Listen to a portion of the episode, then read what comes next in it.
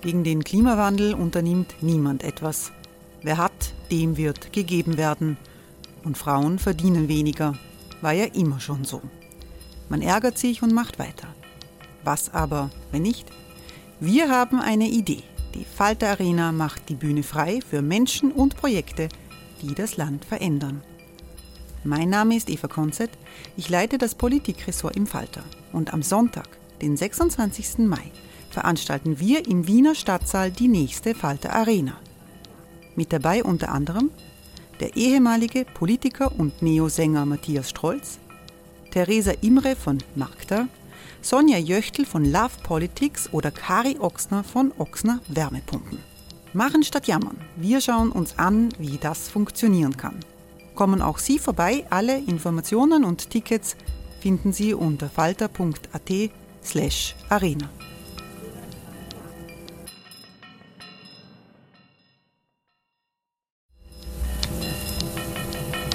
Falter-Podcasts werden durch Werbung unterstützt. Das hilft bei der Finanzierung unseres journalistischen Angebots. Die Erderhitzung ist kein Gefühl, aber mit vielen Gefühlen verbunden. Sorgen etwa oder Angst. Eine Veranstaltung gegen diese Ohnmacht ist Tipping Time, eine Klimakonferenz der Zivilgesellschaft. Von 9.5. bis 11.5. findet Tipping Time in Kooperation von Globe Art, Solektiv und Tangente St. Pölten statt und lädt ein zu Diskurs, Diskussionen und Workshops mit namhaften Vortragenden wie Nikolai Schulz und Friederike Otto. Weitere Informationen finden Sie auf www.tangentesanktpölten.at.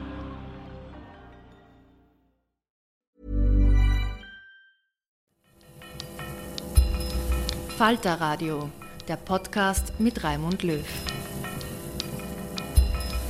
Sehr herzlich willkommen, meine Damen und Herren, im Falter Radio. Myanmar, das frühere Burma, erlebt seit Wochen den Albtraum des Comebacks der Militärdiktatur früherer Zeiten. Am 1. Februar putschten die Streitkräfte gegen die zivile Regierung. Die Regierungspartei der populären Friedensnobelpreisträgerin Aung San Suu Kyi hat im vergangenen Herbst einen triumphalen Wahlsieg errungen. Jetzt wird das Land von einem General geführt, dem Putschisten Min Aung Hlaing. Der Diktator lässt auf die vielen tausend Demonstranten schießen, die eine Rückkehr zu demokratischen Freiheiten und die Freilassung von Aung San Suu Kyi verlangen. Sie hören in dieser Sendung einen führenden Experten für Myanmar und eine junge Burmesin, die berichtet, was sie in Yangon, ihrer Heimatstadt, erlebt hat. Ich bin jetzt in Stockholm mit dem Leiter der Myanmar-Mission des schwedischen Instituts für Demokratie und Wahlunterstützung, Markus Brandt, verbunden. Guten Tag, Herr Brandt. Guten Tag.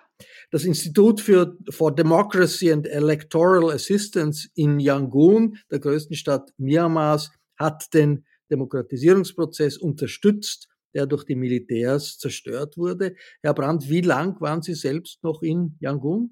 Ich war selbst bis Ende Februar in Yangon äh, und äh, habe diesen, äh, diesen Auftrag übernommen im September letzten Jahres also von, äh, von die, die, letzten fünf Monate während der Wahlen und während des Coups selber war ich in, in Myanmar und auch in Naypyidaw selbst. Hat sich die Bedrohung dieses Demokratisierungsprozesses in diesen Monaten, in denen Sie dort waren, eigentlich bereits abgezeichnet? Naja, jetzt im, im, im Nachhinein äh, interpretiert man natürlich viele Aussagen und Geschehnisse anders und es gab natürlich immer, und zwar nicht nur die letzten paar Monate, sondern wirklich die letzten zehn Jahre äh, im Hintergrund diese äh, Bedrohung, dass das Militär irgendwann einmal wieder die Macht übernehmen wollen würde.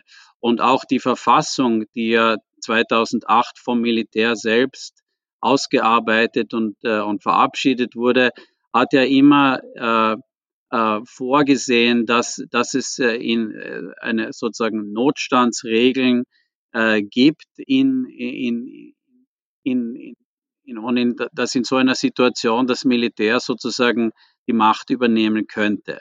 Und deshalb hat man, ist man eigentlich immer davon ausgegangen, dass es im Hinterkopf der Militär Chefs äh, immer vor, als Option vorhanden war. Und ich glaube, dass auch vieles, äh, viele der, der Entscheidungen von Aung San Suu Kyi, äh, der Anführerin der Demokratiebewegung NLD, äh, dahingehend äh, auszulegen sind, dass, dass diese Bedrohung immer für realistisch eingeschätzt wurde. Aber wie, wie wahrscheinlich das war, das war natürlich äh, you know, eine, eine, eine, schwer abzuschätzen.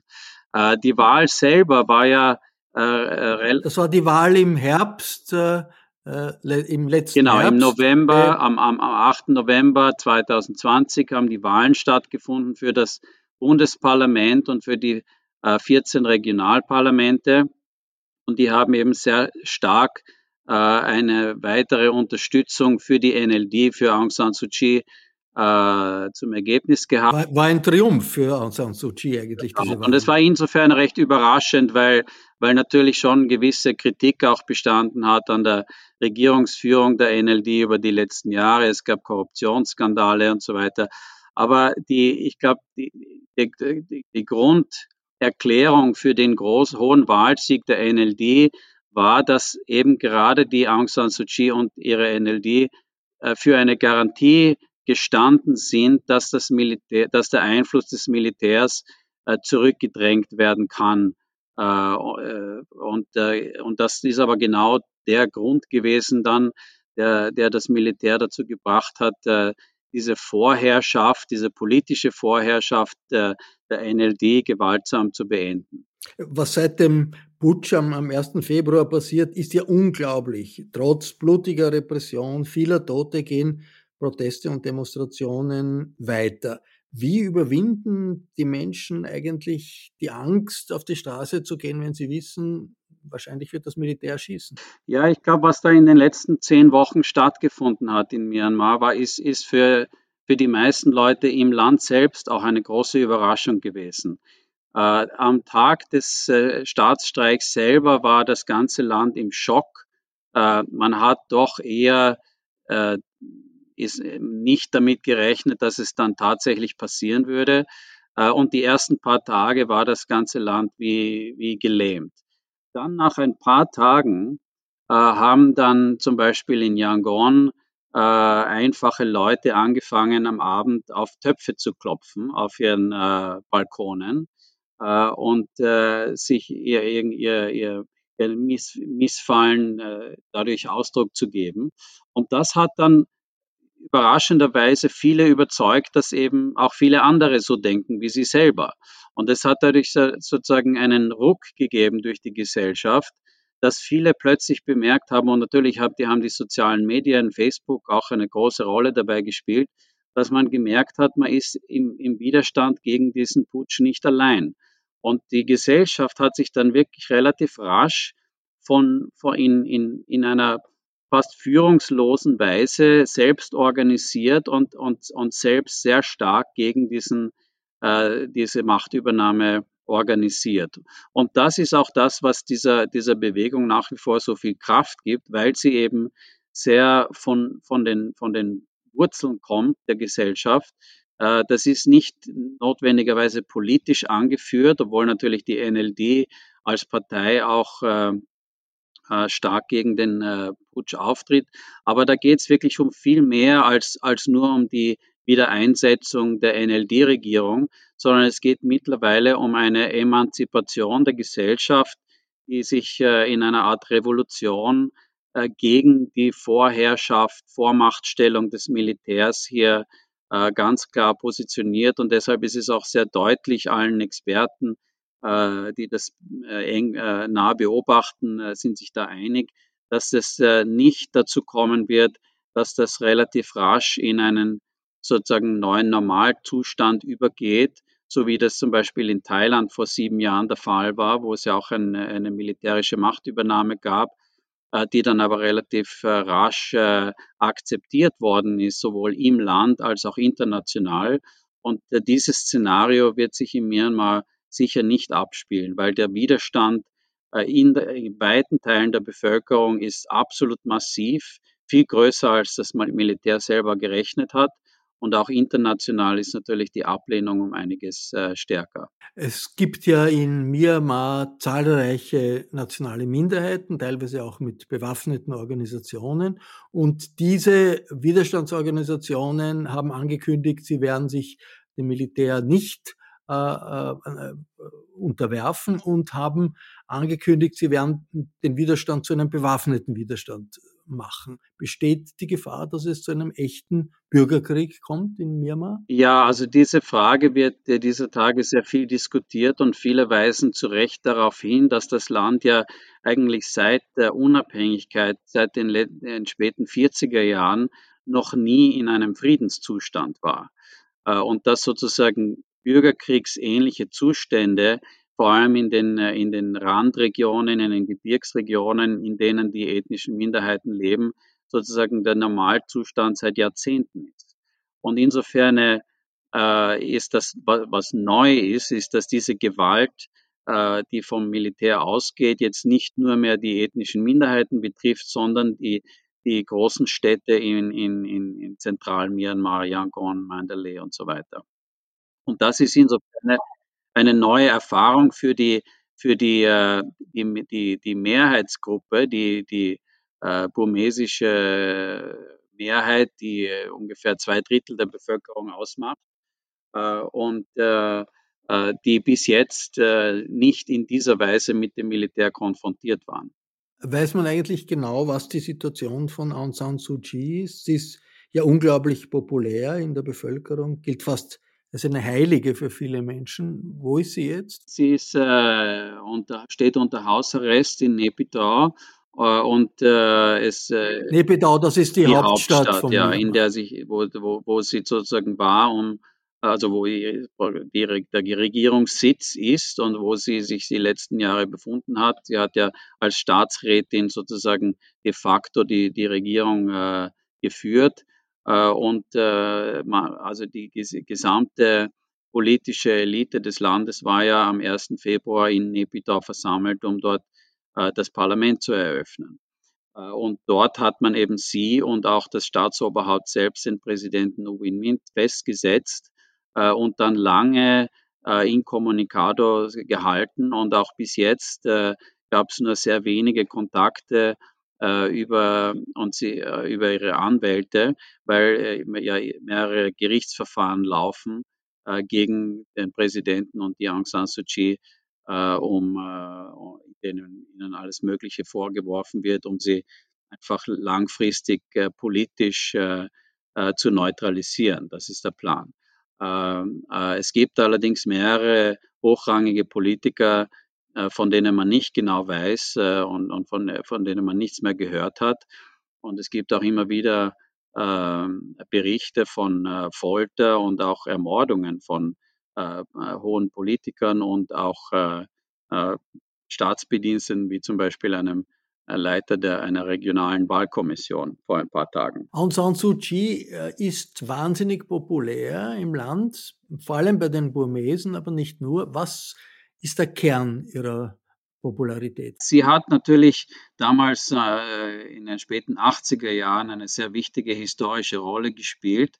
Äh, sie ist natürlich eine, eine, eine ganz äh, außergewöhnliche Persönlichkeit und hat durch ihren äh, Status als die, die Tochter des äh, äh, als Staatsgründer anerkannten Aung San äh, aus der Unabhängigkeitszeit einen, einen, einen, einen ganz besonderen, hochrangigen Status in der, in der Gesellschaft. Aber sie hat, glaube ich, äh, äh, sich auch sehr verändert in den letzten Jahren und hat sehr, äh, äh vor allem im letzten Jahr, sehr aktiv äh, geführt in der, in der äh, Pandemiebekämpfung und, und, und in, der, in den Bemühungen, Covid-19 relativ gering zu halten im, im, Land und hat dadurch äh, äh, eine besondere Hochachtung eigentlich sich erarbeitet in weiten Teilen der Gesellschaft. Es gibt natürlich auch viele, die ihr kritisch gegenüberstehen, auch innerhalb der, der NLD-Partei.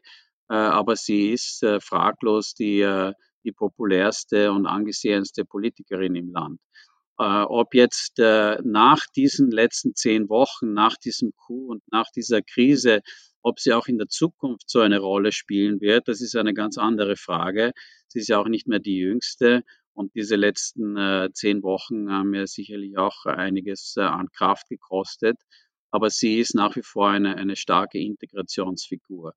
Was aber jetzt wirklich interessant ist, ist, dass durch ihre Abwesenheit in den letzten zehn Wochen hat es äh, vielen anderen äh, politischen, politisch aktiven Politikern und, und zivilgesellschaftlichen Vertretern die Möglichkeit gegeben, hier sozusagen ein Vakuum zu füllen und sich zu bemühen, hier Lösungen zu finden und Kompromisse einzugehen, die lange Jahre eigentlich äh, sehr schwierig waren und unmöglich waren. Und äh, die, gerade heute wurde ja angekündigt, dass äh, eine, eine nationale Einheitsregierung von, der, äh, äh von den, den gewählten Vertretern äh, des Parlaments äh, eingerichtet wurde. Und das ist eben eine nationale Einheitsregierung, weil es eben auch Vertreter der ethnischen Minderheiten äh, beinhaltet und äh, Leute, die den ethnischen bewaffneten Gruppen nahestehen.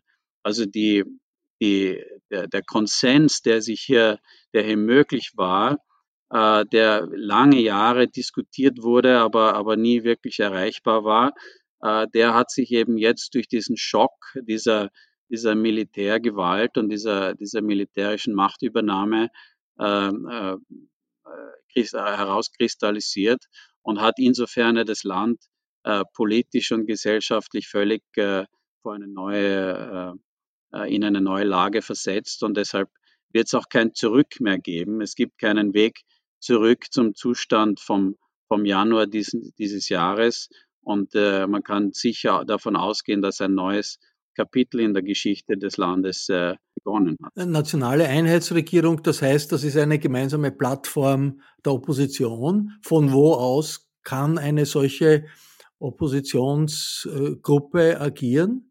In Myanmar selbst ja wohl kaum. Im November, wie gesagt, sind äh, äh, die äh, Abgeordneten für das neue Parlament, für die beiden Kammern des Bundesparlaments gewählt worden. Und die waren am 1. Februar bereit, äh, die, die neue Parlamentssitzung zu eröffnen und ihre Ämter zu übernehmen. dazu ist es nicht gekommen, weil das Militär sie physisch daran gehindert hat. Es haben aber dann im Laufe der, der nächsten Tage äh, die, die, die gewählten Parlamentarier die Initiative ergriffen, einen Ausschuss zu gründen, ein Committee Representing the Pidang Suluto, also einen Ausschuss zur Vertretung des Unionsparlaments. Äh, und die haben dann äh, sozusagen das Mandat bekommen von ungefähr 80 Prozent der gewählten äh, Abgeordneten, das, das Parlament weiterhin zu vertreten. Und das beinhaltet eben auch die, die Bildung einer neuen Regierung. Und dadurch, dass die, äh, der, der Präsident, also Win Mint und äh, auch Aung San Suu Kyi nach wie vor nicht in der Lage sind, selber die Regierungsgeschäfte auszuüben, hat man sozusagen eine Interims, äh, Interimsminister eingesetzt. Und das hat sich mittlerweile erweitert zu einer umfassenden nationalen Einheitsregierung mit. Aber wo sind die? Wo agieren die? Sind die im Untergrund oder im Ausland? Die sind im Untergrund, zum Teil im Ausland, äh, sind natürlich, äh, äh, operieren natürlich unter, unter großer Bedrohung ihrer persönlichen Sicherheit. Die, die Militärverwaltung hat mittlerweile äh, das mit, mit hohen Strafen belegt und, äh, und verboten. Jegliche Aktivität die sich gegen die Militärverwaltung stellt, ist äh, strengstens verboten. Und äh, diese Leute werden natürlich auch verfolgt. Myanmar ist mehrheitlich ein buddhistisches Land mit unglaublichen Tempeln, Heiligtümern. Auf den Straßen sieht man viele buddhistische Mönche und Nonnen. Wie verhalten sich die Klöster? Die Myanmar-Rechtsordnung sieht ja auch vor, dass Mönche sich nicht politisch aktiv engagieren können.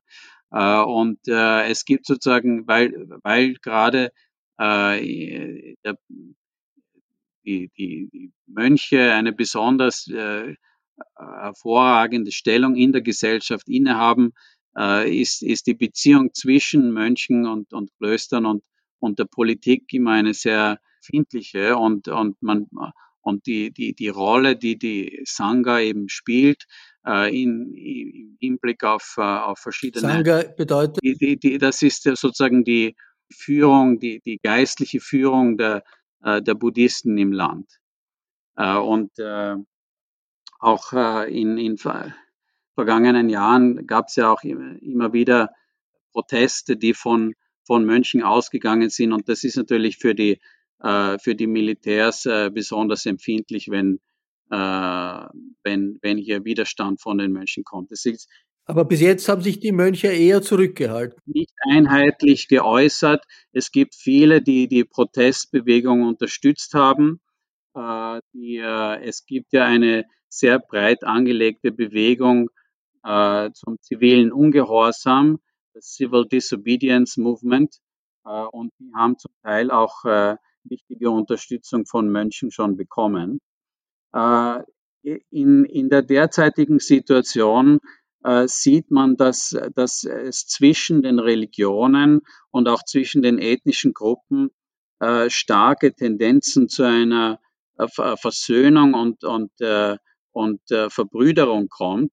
Äh, und man sieht zum Beispiel, dass von Rohingya bis zu den Kachin oder Karen äh, zu anderen kleineren ethnischen Gruppen äh, sich mit der, mit, der, mit, der, mit der großen Mehrheit äh, der buddhistischen äh, Burmesen äh, hier äh, zusammenkommen im Widerstand gegen das Militär. Die Situation der Ro Rohingya ist ja bekannt international, eine verheerende Situation, die als islamische Minderheit zum großen Teil vertrieben wurde nach Bangladesch.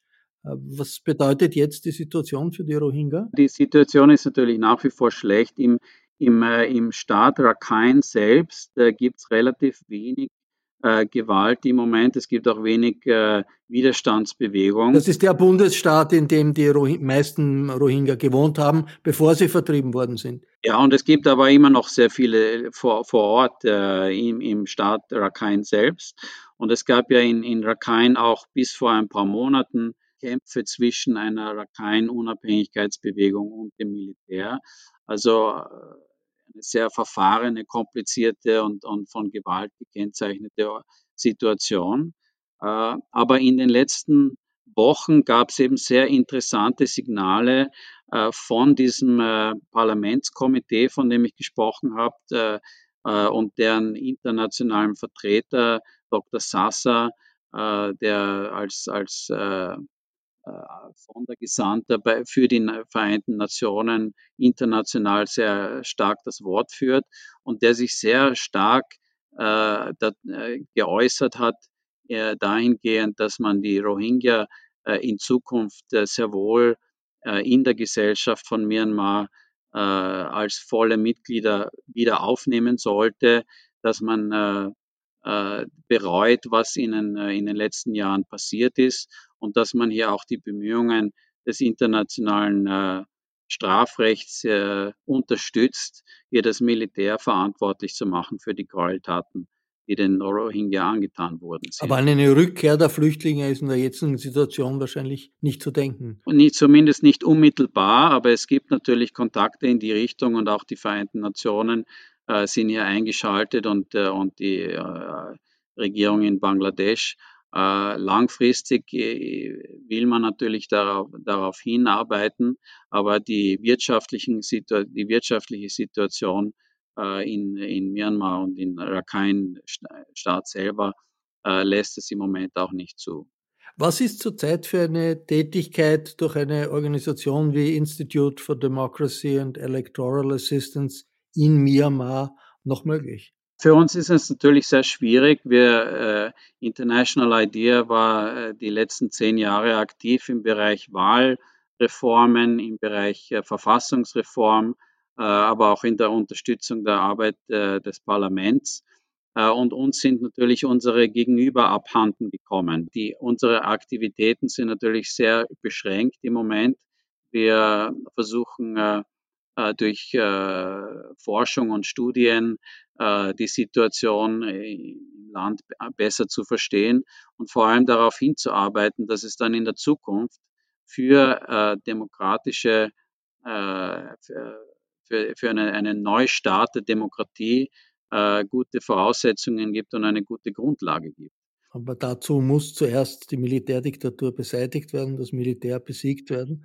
Und das ist äh, ein, wird ein harter Kampf und das wird eine sehr, sehr schwierige Situation über Monate sein wahrscheinlich. Absolut. Und deshalb warnen auch sehr viele vor Syrien ähnlichen Zuständen. Gerade die äh, Vereinten Nationen haben vor ein paar Tagen darauf hingewiesen, dass wenn das, wenn dieser äh, diese militärische Machtübernahme nicht schnellstens rückgängig gemacht wird, dass das Land sozusagen in einer Failed State Szenario äh, in einem großen, in einer großen Katastrophe versinken wird, äh, weil der, der Widerstand gegen dieses, dieses, dieses neue Militärregime eben so massiv und so stark ist äh, und sich auch immer mehr ein bewaffneter Widerstand organisiert, vor allem von den ethnischen bewaffneten Gruppen ausgehend, äh, dass, äh, dass man nicht äh, erwarten kann, dass sich das beruhigt in den nächsten Monaten. Vielen Dank, Herr Brandt. Danke. Since 2013, Bombas has donated over 100 million socks, underwear, and T-shirts to those facing homelessness. If we counted those on air, this ad would last over 1,157 days. But if we counted the time it takes to make a donation possible, it would take just a few clicks. Because every time you make a purchase, Bombas donates an item to someone who needs it. Go to bombas.com slash ACAST and use code ACAST for 20% off your first purchase. That's bombas.com slash ACAST, code ACAST. Ihnen. Markus Brandt vom Schwedischen Institut für Demokratie und Wahlunterstützung hat uns geholfen, mit einer jungen Frau aus Myanmar in Kontakt zu treten, die sich bis Mitte April in der Großstadt Yangon aufgehalten hat. Aus Sicherheitsgründen musste sie ins Ausland. Wir geben ihr das Pseudonym Nu. Nu hat mit internationalen Organisationen zusammengearbeitet. In unserem Gespräch, das wir in Englisch geführt haben, berichtet sie von der großen Unsicherheit in den Straßen von Yangon und sie sagt, während der Ausgangssperre in der Nacht werden Brände gelegt. Man glaubt von den Militärs um die Bevölkerung zu terrorisieren. Around my area there's a lot of you a lot of soldiers uh, wandering around and then checking people random, randomly. And if they are the protests, they will uh, there will be the shooting and also they are arresting people on the road. So um, so there there are some fire uh, in the middle of the night or during the daytime here and there. What's burning? What kind of fires are that? Yeah, like burning the um, buildings, like factories and sometimes near my house. What's the suspicion? How, how, how do these fires come about? The fire comes at night. So what we suspect it, um, we have curfew, so we cannot go out beyond eight. And the fire normally happens around three in the morning or uh, so 12 midnight. So we we suspect the military they do it because nobody can do it since everyone can go out beyond eight. So that's uh, what we guess. So why would the military put fire on buildings? They want to scare off the people. In your area, in Yangon, it's a big city, a very lively city. If you go out, uh, do shopping, just uh, go uh, your normal life, would there be a risk to be arrested? What would happen? Of course, it is a risk. There's there's a lot of risks because um, they are randomly checking the phones and they want to see our activities on social media and what we uh, write. And depending on those things they will start asking for money and they will charge us or sometimes they will arrest us or they will beat us. So that's so many people are experiencing these days. There are many protests. How come people are not afraid to be shot by the police or by the military? Well, I think this is because of the belief that this revolution will win. You will see, you know, these days there are more creative ways rather than marching on the roads and streets. There are just a few people uh, in the streets coming out and then protest sometimes and then they run away. The general who led the coup, what do people think of him? His name is Aung Hlaing. So he said he is just a leader of military council. but of course, yes, he is a coup leader. They they hate him and then they think of him as the one who is inhumane and very um they, they don't think of him as a human. Aung San Suu Kyi has been the person who was leading the democracy movement, leading the country to democracy. What do people think of her now? People in Myanmar, they really hope that she will be released soon, and then they are praying for it. Uh, how they think of her, I mean, just stay as our leader and then stay as the elected uh, leader of the civilian government. They want uh, release her soon. I wonder how do uh, people get information about uh, protests, where a protest might take place, when it might take place, because uh, there is censorship and, and the media are controlled by the military, aren't they? Yes, yes, of course. So we normally use social media, Facebook, uh, before um, before things are not this difficult, and then we still have the internet. So we uh, we used you, we used to use Facebook and then share the news uh, within the groups. And but start uh, military starts to be uh, be so suspicious, and then they start to uh, look for the phones and checks, and then they start to to uh, arrest uh, warrants and also arresting people because of doing political activities on social media, and they start checking. So then people move to like we we now are using Signal platform to share the news. Yeah, Signal. Signal. It's a, it's a safer, safer social media platform. Yes, we use it, and sometimes there are the places where the internet is totally cut off because uh, uh, currently in Myanmar only the fiber internet is available, but the other all the other internets are cut off. So some places or the in some regions they don't really have internet, so they use regular messages and then share the news and then um, invite to the protest through regular messages. In the streets of Yangon these days, in the streets of Mandalay and other cities in Myanmar, uh, are there still everyday protests going on? How do they look like? There's a like during daytime, sometimes uh, people are marching in the streets, but uh, these days, sometimes uh, in the streets, only a few people are marching, but maybe. Um, I mean, there in some places there are a big group of people, and then um, soldiers are also watching them, and it is not easy for them, but they are still doing it with their belief. And also at night, there are the night night protests, and also we have the um, activity of banging the pot at night, uh, sign of protesting them. I think it will be long to to restore our democracy and to get back to normal and to make uh, progress in development within the country. I don't think it will happen quickly. It is very sad. Das Gespräch mit der burmesischen jungen Frau, die wir Nu nennen, haben wir geführt, nachdem sie zur eigenen Sicherheit ins Ausland gegangen ist. Ich verabschiede mich von allen, die uns auf UKW hören, im Freirad Tirol und auf Radio Agora in Kärnten. Im Falter gibt es regelmäßig internationale Berichte und Reportagen. Ein Abonnement des Falter kann man im Internet bestellen über die Adresse abo.falter.at. Ursula Winterauer hat die Signation gestaltet, Anna Goldenberg betreut die Technik. Ich verabschiede mich bis zur nächsten Folge.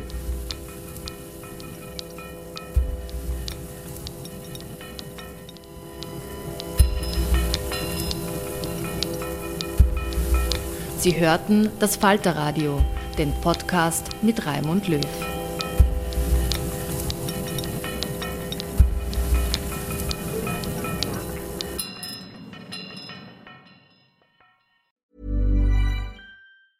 Normally, being a little extra might be a bit much, but not when it comes to healthcare. That's why United Healthcare's Health Protector Guard fixed indemnity insurance plans, underwritten by Golden Rule Insurance Company, supplement your primary plan so you manage out of pocket costs. Learn more at uh1.com. Planning for your next trip?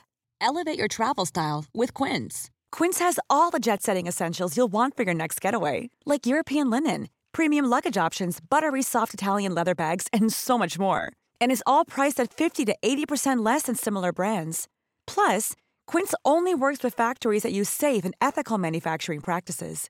Pack your bags with high-quality essentials you'll be wearing for vacations to come with Quince. Go to quince.com/pack for free shipping and 365-day returns.